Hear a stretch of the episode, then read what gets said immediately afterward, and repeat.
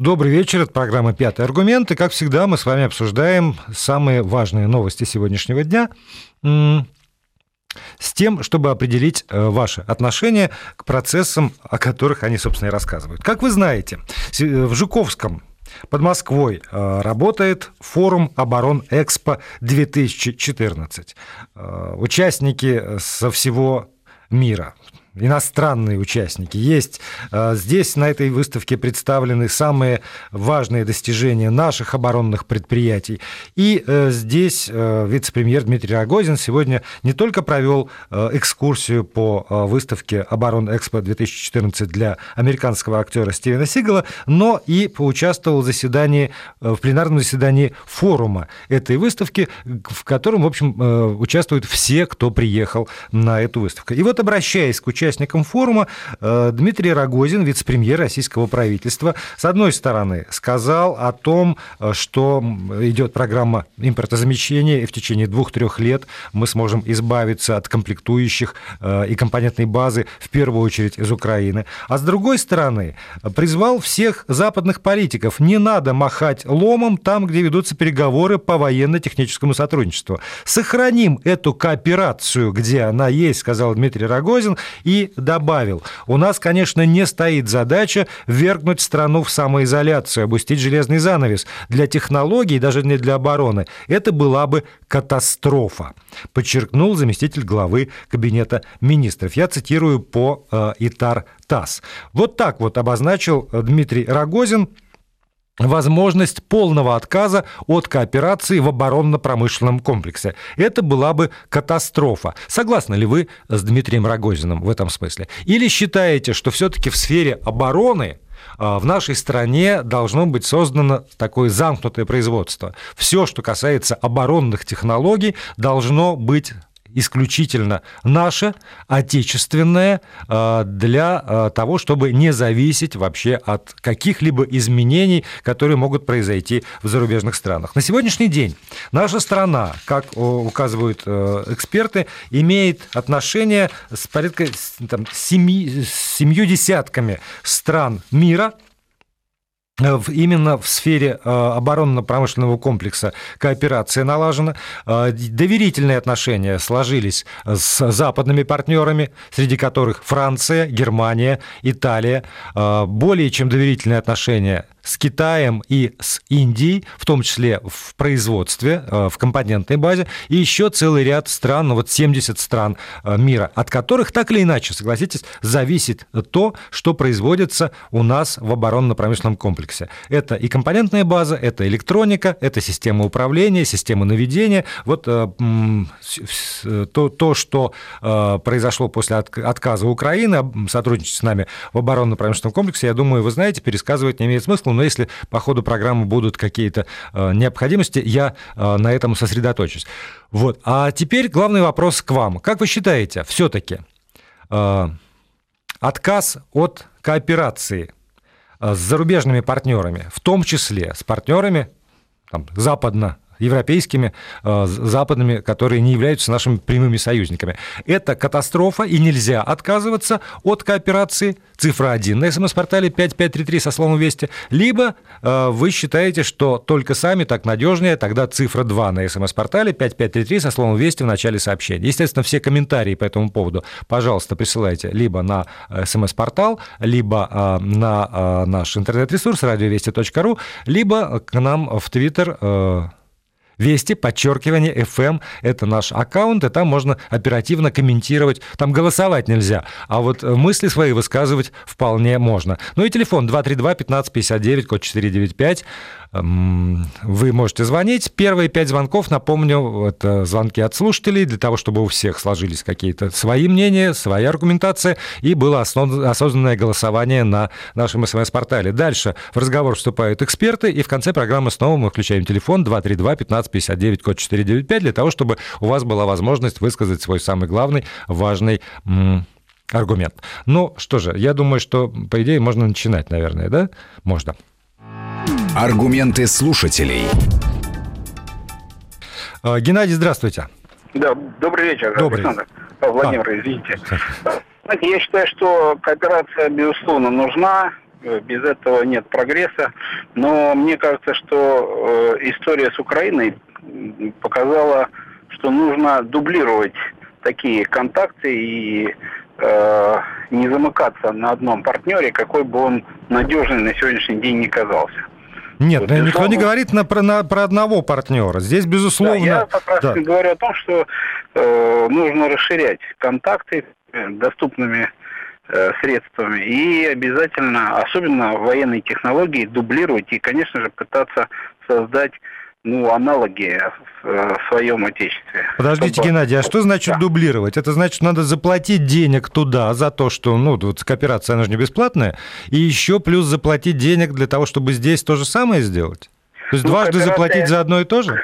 Кооперация не всегда бывает э, за деньги. Кооперация имеет, э, ну, на мой взгляд, термин кооперация означает э, какое-то совместное действие. Вот, то есть, э, поэтому не всегда за кооперацию нужно... Не, но все, все равно у, у всего есть стоимостная оценка, у всего на свете. Безусловно, безусловно. Ну вот, э, вы знаете, это как, э, как размещение средств личных. Нельзя хранить в одной валюте, и особенно свои деньги у врага, как это мы делаем э, Соединенными Штатами, свои фонды храним, ну, патроны держим у врага. Вот, э, поэтому я считаю, что Безусловно, нужно кооперироваться, но делать это разумно так, чтобы... Ну, во всяком случае, кооперироваться. Безусловно. Копери... Все, спасибо. Спасибо большое. Так, 232-1559, код 495. Я прошу прощения, я не очень понимаю, у меня на связи сейчас... А, Александр, здравствуйте, говорите, пожалуйста. Да, здравствуйте. Значит, смотрите, Владимир, по поводу... Э, Только если можно чуть громче, чтобы вас было слышно алло, всем. Алло, меня сейчас слышно, да? Ну, мне слышно, да, слушатели, наверное, Значит, напрягаются. по поводу операции обороноспособности. Знаете, с точки зрения информационного обмена по поводу обороноспособности технологий, это да. С точки зрения э, национальной безопасности и выстраивания, скажем так, национальной безопасности, да, выстраивания каких-то, э, то есть, то есть э, производству каких-то вооружений и так далее, конечно, нет. Это должны, это должно... Ну вот теперь уже совсем не слышно. Я прошу да, прощения, алло, очень плохая алло. связь. Алло. Да. А сейчас меня слышно? Алло. Да, алло. сейчас слышно. Значит, с точки зрения э, обороноспособности, производства вооружений, это только замкнутый процесс. Это только замкнутый процесс. Даже дело не в опыте с Украиной, а дело в том, что это просто национальная безопасность страны. Вот и все. То есть скорее, скорее только сами. Цифра 2, да? Да, цифра 2. Цифра 2. Спасибо большое, Александр. Георгий, здравствуйте. А, здравствуйте. Я из Санкт-Петербурга хотел бы ответить. Пожалуйста. На свои мысли. Э, я вот э, вспоминаю, был, был такой министр общего машиностроения Чилаев, и он как-то рассказывал про МиГ-25, которые угнали Э, в Японию, да, летчик Беленко. И когда его американцы тестировали, да, этот самолет, они всем восхищались. Но очень удивились, почему там так называемые радиолампы стояли. Вот так, так называемая, ну, ламповая это электроника. Которая Когда тогда уже устарела, да? Да, все, все устарело. Самолет великолепный был. Но Россия, это Советский Союз очень была самодостаточная страна, да, но вот это она не могла произвести никак, так называемую, ну, хорошую электронику. И американцы как бы сказали, вот хорошая бы электроника к, к этому МиГ-25, и машина просто была бы великолепная. А никакое объяснение нашли, почему русские поставили э, ламповую электронику. Думали, думали, Неужели у них нет этих транзисторов, ну, ну, ну, настоящей электроники? Подумали, что это, ну, чтобы защитить свой самолет там, от радиоизлучения и так далее и тому подобное. Хотя они просто не могли догадаться, не могли понять, что у нас нет э, совершенной электроники. И я считаю, что кооперация нужна. На свои силы сейчас никто не опирается, никто. Кооперация обязательно нужна. Вариться в собственном соку ни в коем случае нельзя. Спасибо. Спасибо. Да, спасибо большое. Но я вам напомню, вот э, судьбу Саддама Хусейна, который сделал ставку э, в, в противовоздушной обороне своей страны, Ирака, э, закупая системы во Франции ну, и других странах мира. Э, с компонентной базой, естественно, которая была произведена в других странах мира. И вот когда вдруг значит, Саддам Хусейн стал неудобен, то есть такие данные, что в одночасье была выведена вся система ПВО за счет внешнего воздействия. Как раз за счет того, что там стояли вот компоненты, произведенные в иных странах, которые получили команду из других стран, и все, кирдык. Не сработала система ПВО. Ну так, для, э, для размышления, что называется, информация. Так, э, Александр еще у нас, да? Говорите. Да, здравствуйте, здравствуйте. это Александр. Я хотел бы присоединиться к тому, что сейчас вы сказали. Действительно, кооперация и кооперация в военной области, наверное, это две разные вещи. Наверное, э, можно обсуждать кооперацию, когда мы, допустим, организуем какой-то корпоратив. К примеру, в Украине взять водки, там где-то в Беларуси закуски и так далее.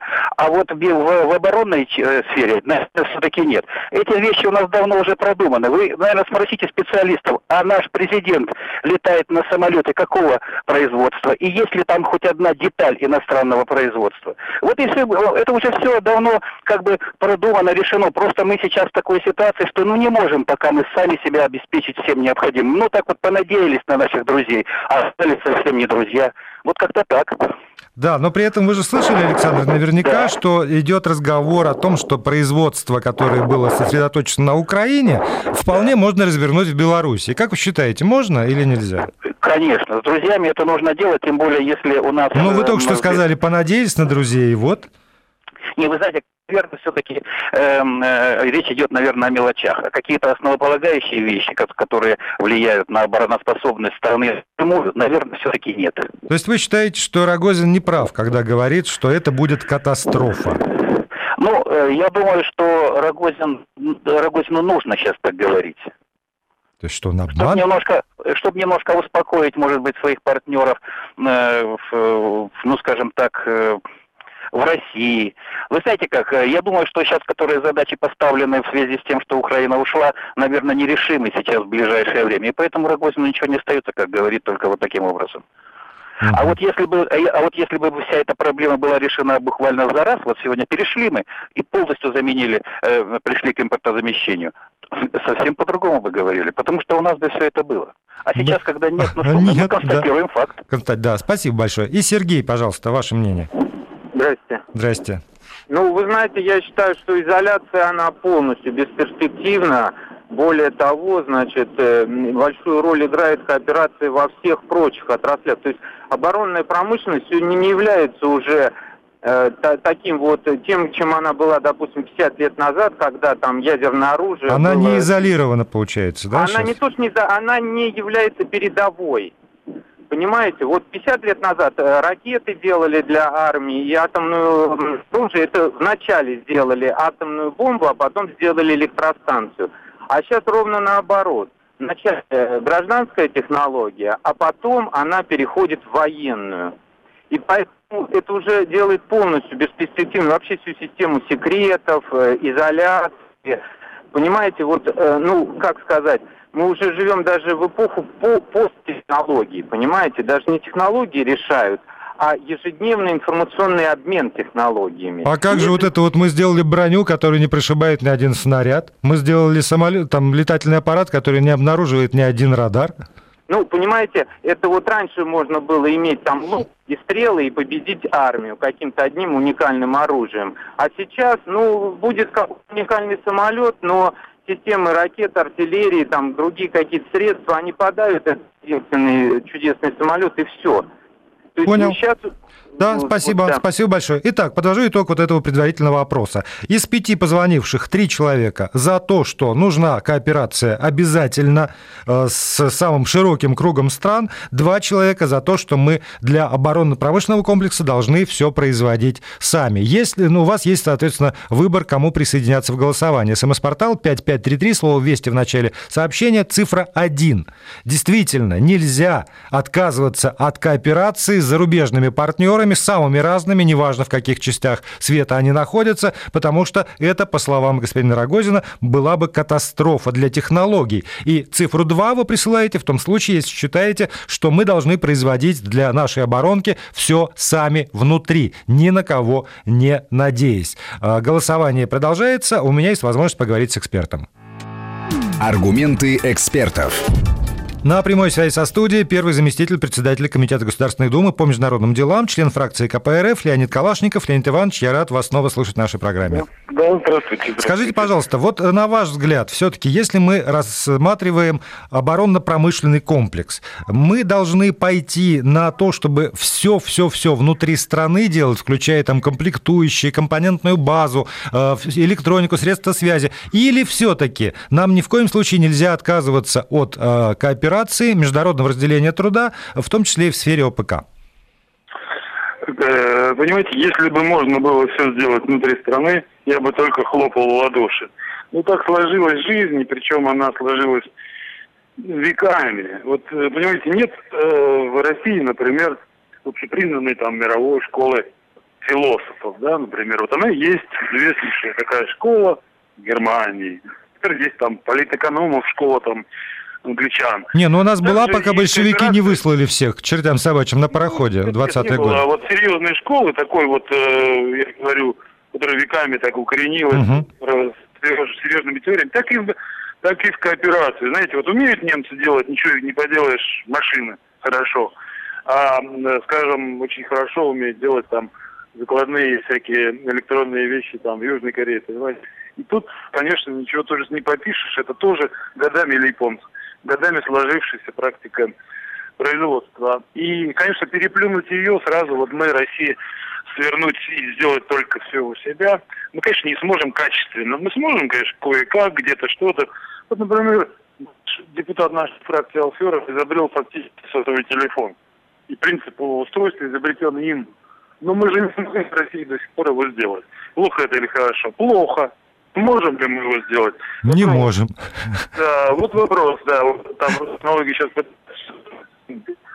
какую-то там трубку. Это, по-моему, они комплектующие делают в Сингапуре. Леонид Иванович, а вот смотрите, довольно много говорят о китайской электронике, которая, э, ну, с Китаем мы сотрудничаем, но про нее э, есть среди экспертов вот устоявшееся мнение, что она напичкана какими-то вещами, которые позволяют отслеживать, передавать данные и прочее, прочее, прочее. То есть такая электроника шпионская.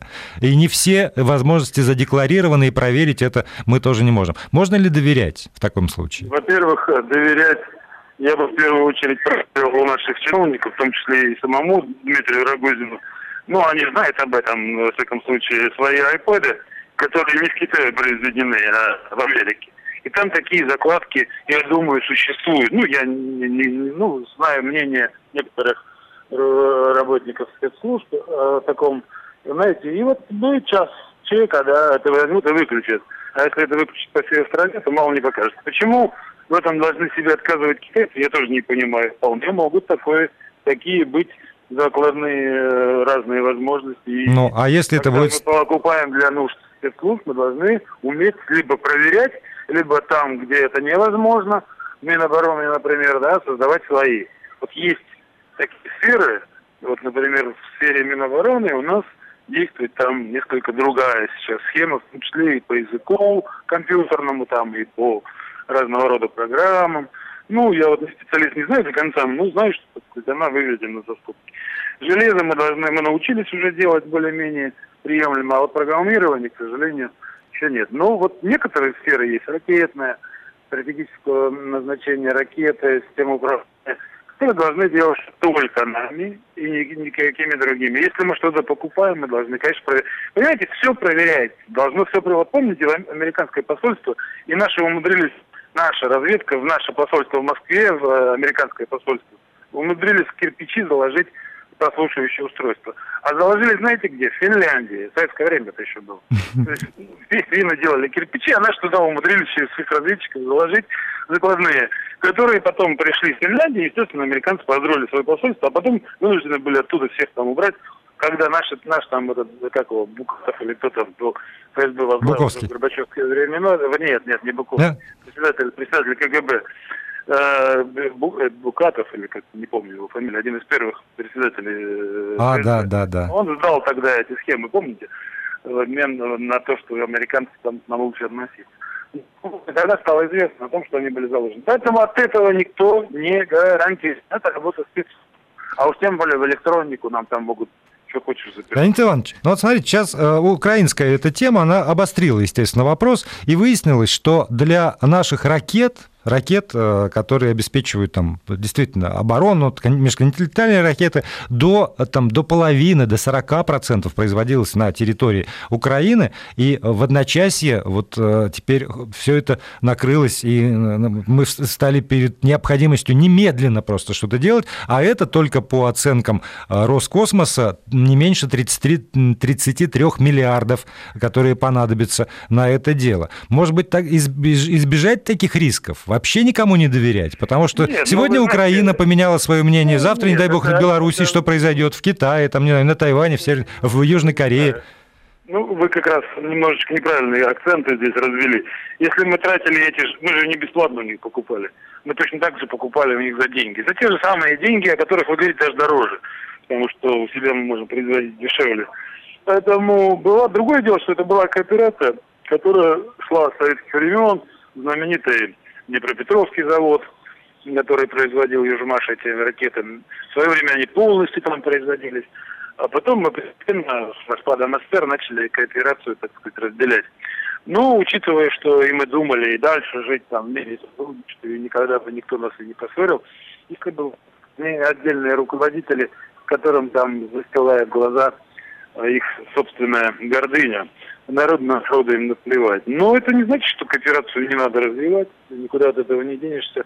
Сегодня мир глобализируется, закрыться, пожалуй, я не знаю сейчас ни одной экономики, кроме Северной Кореи, которая могла бы закрыться. И если даже, кстати говоря, в, с точки зрения санкций, вот нам грозят, нам это с одной стороны поможет развить свою промышленность, сельское хозяйство и прочее, там, чтобы было недоразвито, а с другой стороны нас не закроют совсем. Нет идеологического противостояния, которое было во времена холодной войны, когда отношение к частной собственности другое и так далее. Нет сейчас такого, к сожалению, вернее, а, нет такого идеологического. Есть противостояние двух капиталистических лагерей, стран. Там. И, конечно, найдутся другие страны, которые всегда дадут определенные возможности. То есть, если коротко подводить итог нашему разговору, то да, кооперация нужна, но надо при этом учитывать те риски, которые она несет. Да, да. абсолютно точно. Mm-hmm. И есть э, такая сфера, где кооперация невозможна. Но об этом, об этом спецслужбы тоже знают. Спасибо. Леонид Калашников, первый заместитель председателя Комитета Государственной Думы по международным делам, член фракции КПРФ, высказал свое мнение. И, в общем, э, простите меня, Леонид Иванович, я ожидал, честно говоря, услышать от вас решительное «нет» кооперации. Оказывается, даже в этом случае скорее «да». Если вы согласны э, с Леонидом Калашниковым, то, в общем, вы тогда присылаете цифру 1 на смс-портал 5533 со словом «Вести». Нельзя отказываться от кооперации с зарубежными партнерами. Это была бы катастрофа для технологий. Но если вы готовы с ним спорить, то тогда цифру 2. Только сами так надежнее. У нас новости. Продолжаем программу. Напомню, работает э, форум обороны Экспо-2014. Там представлены все самые крупные, самые интересные предприятия, работающие в сфере ОПК, оборонно-промышленного комплекса нашей страны, и плюс компании из 11 стран – Алжира, Армении, Белоруссии, Германии, Индии, Китая, Соединенных Штатов Америки, Франции, Чехии и Швейцарии. И обращаясь к участникам этого форума, вице-премьер российского правительства Дмитрий Рогозин, помимо всего прочего, сказал следующее, я цитирую по ТАССу. «У нас не стоит задача вергнуть страну в самоизоляцию, опустить железный занавес. Для технологий, даже не для обороны, это была бы катастрофа, подчеркнул заместитель главы Кабинета министров. Мы не хотим закрыться от зарубежных партнеров и, конечно же, готовы к кооперации. И здесь встает вопрос, который мы сегодня с вами обсуждаем. На протяжении нескольких последних месяцев, особенно после того, как был, были прерваны кооперационные связи с украинскими предприятиями, э, разговор шел о том, что надо все сосредоточить у себя, надо всю продукцию, которая идет на ОПК, на оборону страны, на космос, производить исключительно на своей территории, чтобы не зависеть от капризов там, руководителей других стран или смены режима в других странах, сменения настроения в других странах, не зависеть от тех рисков, которые существуют. Что вы э, считаете наиболее продуктивным и полезным в сегодняшних условиях? Согласны ли вы с тем, что отказ от кооперации с зарубежными партнерами в сфере оборонно-промышленного комплекса стал бы катастрофой для российского э, оборонно-промышленного комплекса, катастрофой для нашей технологической базы? Если вы согласны с этим высказыванием Рогозина, то тогда присылайте цифру 1 на смс-портал 5533 со словом «Вести» в начале сообщения. Если вы считаете, что нет, мы сами мы должны сами производить все для того, чтобы наши вооружения, наши оборонные системы не зависели ни от чего, ни от каких рисков. Тогда присылайте цифру 2. Почему вы выбираете ту или иную позицию? Пожалуйста, аргументируйте либо на СМС-портале, либо у нас на, э, в интернете радиовести.ру, страница программы «Пятый аргумент», либо используйте наш твиттер «Вести», подчеркивание «ФМ». Это, наверное, самый оперативный способ, и у меня будет возможность зачитывать ваши мысли э, через некоторое время, потому что сейчас на связи еще один эксперт. Аргументы экспертов. На прямой связи со студией главный редактор газеты «Военно-промышленный курьер» Михаил Ходоренок. Михаил Михайлович, здравствуйте. Добрый день. Э, как вы считаете, что, что полезнее для нашей страны? Развивать кооперацию в сфере оборонно-промышленного комплекса или сосредоточиться, несмотря на любые затраты и любые усилия, на том, чтобы все делать исключительно своими руками?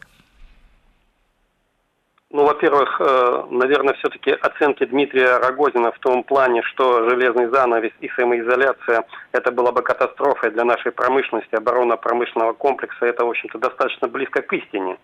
И, собственно говоря, так вот вопрос лучше, что или мы все делаем сами, или только кооперация, может быть, даже и не совсем верно ставить. Другое дело, что тут вот э, не зависеть, как-то вот фатально не зависеть, например, от капризов, скажем так, единственного поставщика. Вот, к примеру, э, вот только один пример из области двигателестроения. В частности, почти все наши ударные транспортно-боевые транспортные вертолеты комплектуются украинскими двигателями. Это различные модификации и разновидности двигателей ТВ-3-117. Э, Мотор Сич Запорожский выпускает в год ну, больше где-то 400 двигателей, а наше отечественное предприятие всего лишь там 40, ну может быть чуть больше. А почему так? Ну, так сложилось просто исторически, потому что все... Не, ну, ну что здесь исторически сложилось? Вот я, не знаю, я министр обороны, или я там, не, не, знаю, вице-премьер, отвечающий за оборонно-промышленный комплекс. И я знаю, что в случае чего, имея в виду еще там историю Украины за последние 10 лет хотя бы, они могут просто сказать нет и все. И останутся ну, наши вертолеты боевые без двигателей. Ну, вот они где-то так примерно и настроены. Поэтому вот э, я считаю, что для национальной безопасности важно и не зависеть вот от капризов единственного поставщика, и в то же время и развивать кооперацию. Потому что ну, мы не можем уже сказать, что мы технологические лидеры, что наша э, в этом плане значит, лидирует значит, как технологическая держава. Ведь экспорт нашей продукции высоких технологий всего лишь там 1-1,5% от мирового. Поэтому железный занавес это действительно значит для нас катастрофа. И э, все-таки вот эти введенные санкции, несмотря на бодряческий тон э, некоторых заявлений, это все-таки очень серьезное явление. И, в частности, возвращаясь к вот вертолетным двигателям, например, ну, ставится задача нашему Санкт-Петербургскому предприятию э, увеличить выпуск вертолетных двигателей в 10 раз. Ну, у нас и 5% считается солидным ростом, а представляете, в 10. Какие тут вот инвестиционные, кадровые, технологические риски. И если бы у нас было так только еще все со всеми вертолетными двигателями, а что такое вообще вот современный авиадвигатель, вертолетный двигатель? Ну, это, во-первых, продукт высокой технологии, а потом на его создание надо, например, ну, по меньшей мере 10 лет, и самая минимальная ставка, с которой надо начинать рассуждение, миллиард долларов. И еще успех при этом абсолютно не гарантирован. Поэтому все-таки вот говорить бодро, что мы все сделаем сами, значит, оно, конечно, с одной стороны хорошо для вот, национальной безопасности, но вот даже по силам ли нам линейку вот всех необходимых для нашей авиапромышленности двигателей заполнить, это тоже очень большой дискуссионный вопрос. Михаил Сейчас Михайлович, я прошу прощения, вот как, когда вы говорите по силам ли, то я очень хорошо понимаю, что если ну, как, как и любому человеку, так, наверное, и стране. Но вот если будет принято решение, что мне кровь из носу, вот это надо, то тогда и силы найдутся. Можно перераспределить силы, от чего-то отказаться, а ради этого э, найти деньги. Не давать полтора триллиона Роснефти, а выделить полтора триллиона на развитие вот, вот этой, этого направления, например. Ну, это по меньшей мере надо было сделать лет 15 назад, наверное. Ну, уже, ну, ладно, там, да.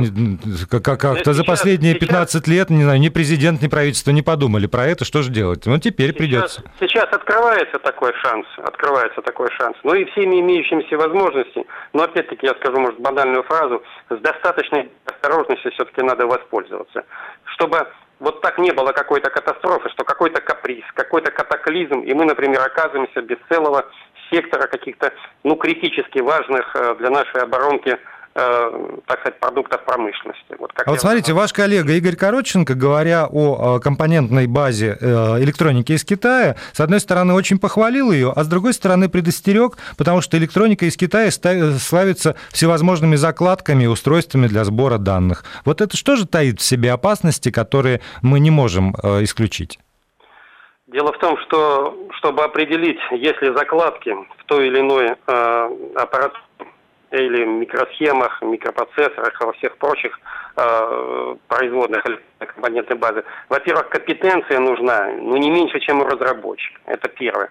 Второе, цена обнаружения такой закладки, значит, два раза превышает э, цену самого, значит, вот элемента э, того, который мы будем покупать. И, например, отказываясь от э, закупок электронно-компонентной базы на Западе, значит, мы, в общем-то, можем легко попасть в технологическую зависимость от Китая. А поскольку, значит, электронно-компонентная база – это важнейший элемент национальной безопасности, вот тут не может быть двух мнений, что надо развивать собственное производство электронно-компонентной базы.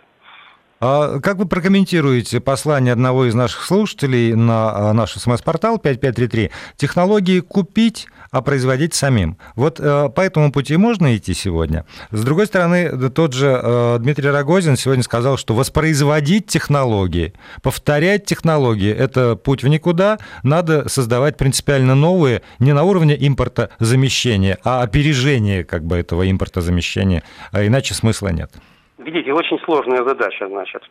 Купить технологию мало иногда, понимаете. Ну, ну должен, должны быть еще специалисты. Во-первых, э, отправная точка начинается с чего? Ну, с конструкторских бюро, значит, с ОКБ, которые создают там ту или иную аппаратуру. Значит, должны быть созданы вот эти вначале, значит, мозговые центры, потом какие-то, значит, технологические линии, там, занимающиеся производством, сборкой, это электронная компонента. Это тоже все вопрос, вот, ну, к сожалению, не одного года, и можно сказать, что много, много времени у нас потрачено исключительно зря на дискуссии, там, на обсуждение, насколько нам это надо. А вопрос действительно заключается не в только э, закупке значит, технологий. Еще нужны люди, которые в этом разбираются. А что касается вот догонять, то Дмитрий Рогозин совершенно прав. Вот догонять и повторять, это значит еще больше отставать. И в этом плане, значит, это э, лучше вот идти, ну, образно говоря, под косым углом, на пересечку. И вот тогда только, значит, мы рискуем не оказаться ну, вот, в окончательных технологических аутсайдерах.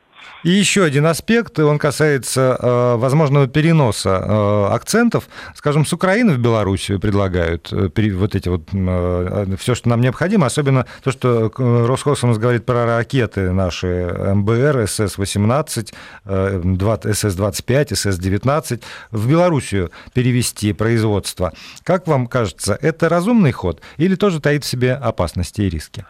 Ну, во-первых, значит, это ну, не набор детских кубиков, значит, э, как Южмаш его так вот мановением руки в Белоруссию и не, не перенесешь. И там никогда не было соответствующей ни базы, ни оснастки, ни, самое главное, инженерно-технических кадров.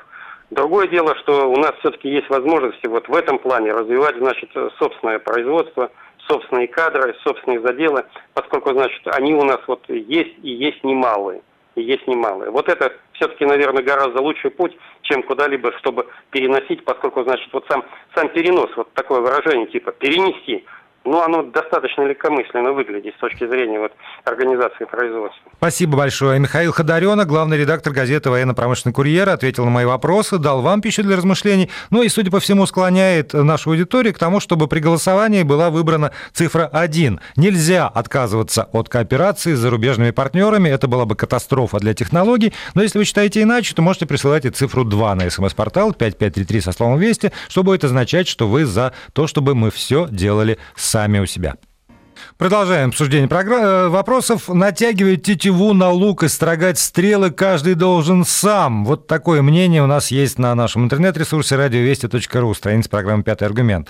Здесь же рядом. Какая же это будет оборона, если комплектующие будут с Запада? Это все равно слабое звено в обороне. От себя добавлю и Востока, и вот такая у нас сейчас оборона. Дальше. Оборонка бывает разная. Стратегическая должна быть своя, а вот всякие элитные части и прочие элементы не влияющие на стратегическую безопасность, можно разбавлять импортом, если там есть что-то лучше. Мне всегда казалось, что элитные части нашей армии как раз и есть стратегические. А, но вот Юрий Сусликов а, считает иначе. А, кооперироваться в оборонной сфере можно только с теми, у кого нет с нами общих границ, считает вот, вот Василий, вот так он подписывается. Братья, как показала жизнь, не аргумент. То есть получается, что, например, с Францией можно, условно. А с Великобританией можно, с э, Данией можно, с кем еще. А с Китаем нельзя, потому что у нас есть общая граница. Вот самые разные мнения и больше всего комментариев по поводу того, что мы должны делать сами, сами, сами, сами, что и отражает сейчас голосование. Напомню, идет голосование на смс-портале 5533 со словом «Вести» в начале сообщения. Цифру 1 вы присылаете, если считаете, что отказ от кооперации в оборонно-промышленном комплексе э, с зарубежными нашими партнерами будет э, катастрофой для технологий, в том числе для технологий ВПК. Цифру 2 присылаете в том случае, если считаете, что никакой катастрофы нет, и надо все делать самим для того, чтобы наш оборонно-промышленный комплекс работал исключительно внутри страны, на, на, на том, что производится внутри страны, закрытый от любых других э, партнеров, что с запада, что с востока, что с севера, что с юга. И таких людей большинство сейчас, я открою эту тайну, 86 почти процентов говорит только сами, только сами, только сами. Оба эксперта, которые сегодня были привлечены в программу, говорят, это невозможно, это невозможно, это невозможно, но, тем не менее, это никого не убеждает из нашей аудитории. Повлияйте на голосование, если вы хотите. Еще цифра 1. Нельзя отказываться от кооперации. Цифра 2. Надо отказаться от кооперации. Никакой катастрофы не будет. Телефон 232 15 59, код 495. Телефон для тех, кто хочет позвонить и сейчас в эфире высказать свой самый главный аргумент в пользу той или иной точки зрения. Доказать себе и доказать не знаю, мне, всей аудитории, почему вы выбираете ту или иную позицию. Может быть, у вас есть какая-то позиция, которую я не сумел обозначить цифрами в голосовании, но она э, нуждается в том, чтобы быть озвученной. Не стесняйтесь, звоните 232 15 59, код 495. И не забывайте возможности интернета,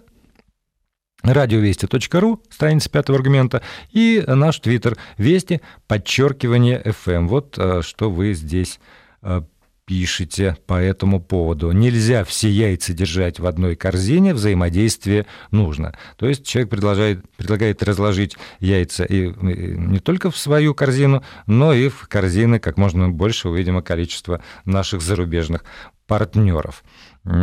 Одна из возможных точек зрения. Ну что же, телефон, да, и ваше мнение. Аргументы слушателей. Елена у нас на связи. Женщина вступает в разговор про оборону. Прекрасно. Здравствуйте, Елена.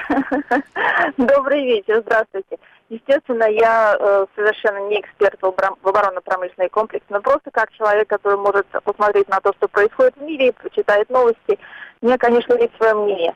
А, я э, смотрю это на, как краткосрочная программа и долгосрочная программа. Нет сомнения в том, что идеал – это, естественно, производить а, всю необходимую технику внутри страны, что в принципе происходит, допустим, в Соединенных Штатах. Да, вся критическая техника для оборонно-промышленного комплекса производится внутри страны. А, и я согласна в том, что на данный момент сделать это даже при всем нашем желании будет очень сложно внутри России. А, поэтому какой может быть выход? Я смотрю на оборонно-промышленный комплекс с двух точек зрения. С одной стороны, это бизнес. С другой стороны, это действительно оборона государства ведь э, последние новые, если посмотреть последние новые развития технологий, где сейчас находятся э, технологии, нанотехнологии, э, какие-то унитарные энергетические центры. Вот если посмотреть на, на, на тот комплекс оборонной промышленности, которым занимается сейчас США, будущее, это связано с нанотехнологиями, это связано с какими-то э, э, как, значит, э, отдельными группками каких-то энергетических э, само, само независимых энергетических... Да, Лен, только я вам напомню, что в Соединенных Штатах Америки, например, активно используется э, китайская компонентная база в оборону. Вот э, истребитель пятого поколения F-22, там стоит, китай, стоит китайская электроника. Не боятся. Не, не боятся. Но, но вот, вот, допустим, для меня истребители, многие вот эти вот типы а, а, военно-промышленной техники, они все-таки в области бизнеса, потому что, допустим, если Россия продает какую-то технику за рубеж, то я буду совершенно спокойна, если мы будем использовать там а, кооперацию. Если мы говорим о каких-то будущих технологиях, то, естественно, надо стремиться к тому, чтобы это все было производилось внутри страны. Другой вопрос, как долго это займет. Спасибо. Все понятно, да. Спасибо, нам... да. Спасибо большое. Ну и по поводу, значит, вот перспективной техники тоже напомню совсем недавнюю историю. Я думаю, что она у всех в памяти есть, когда новейшие наши как раз самолеты первыми получала армия Индии, а уж потом в единичных экземплярах они поставлялись в наши вооруженные силы. Это было совсем не так давно.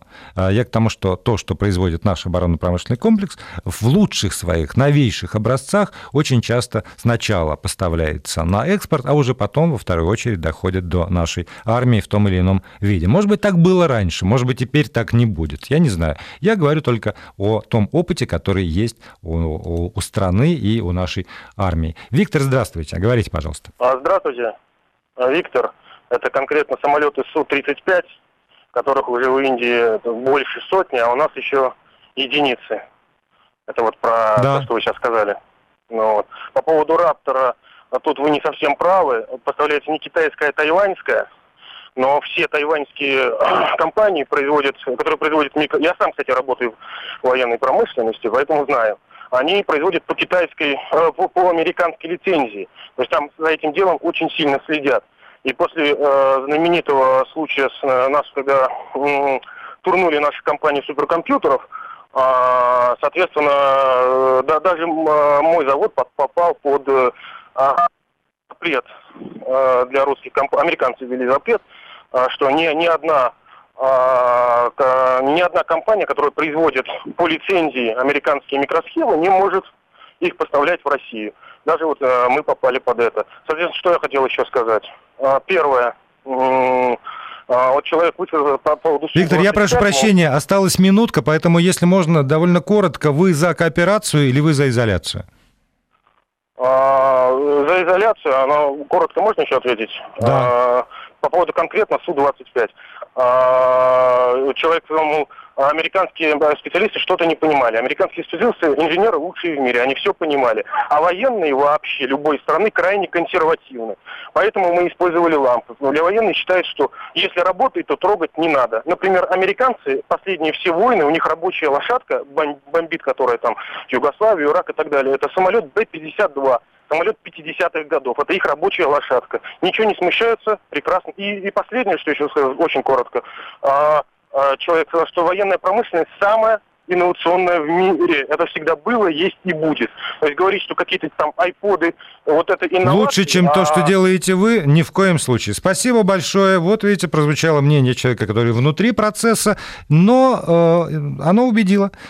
79% за то, чтобы мы все делали только сами. Остальные за кооперацию.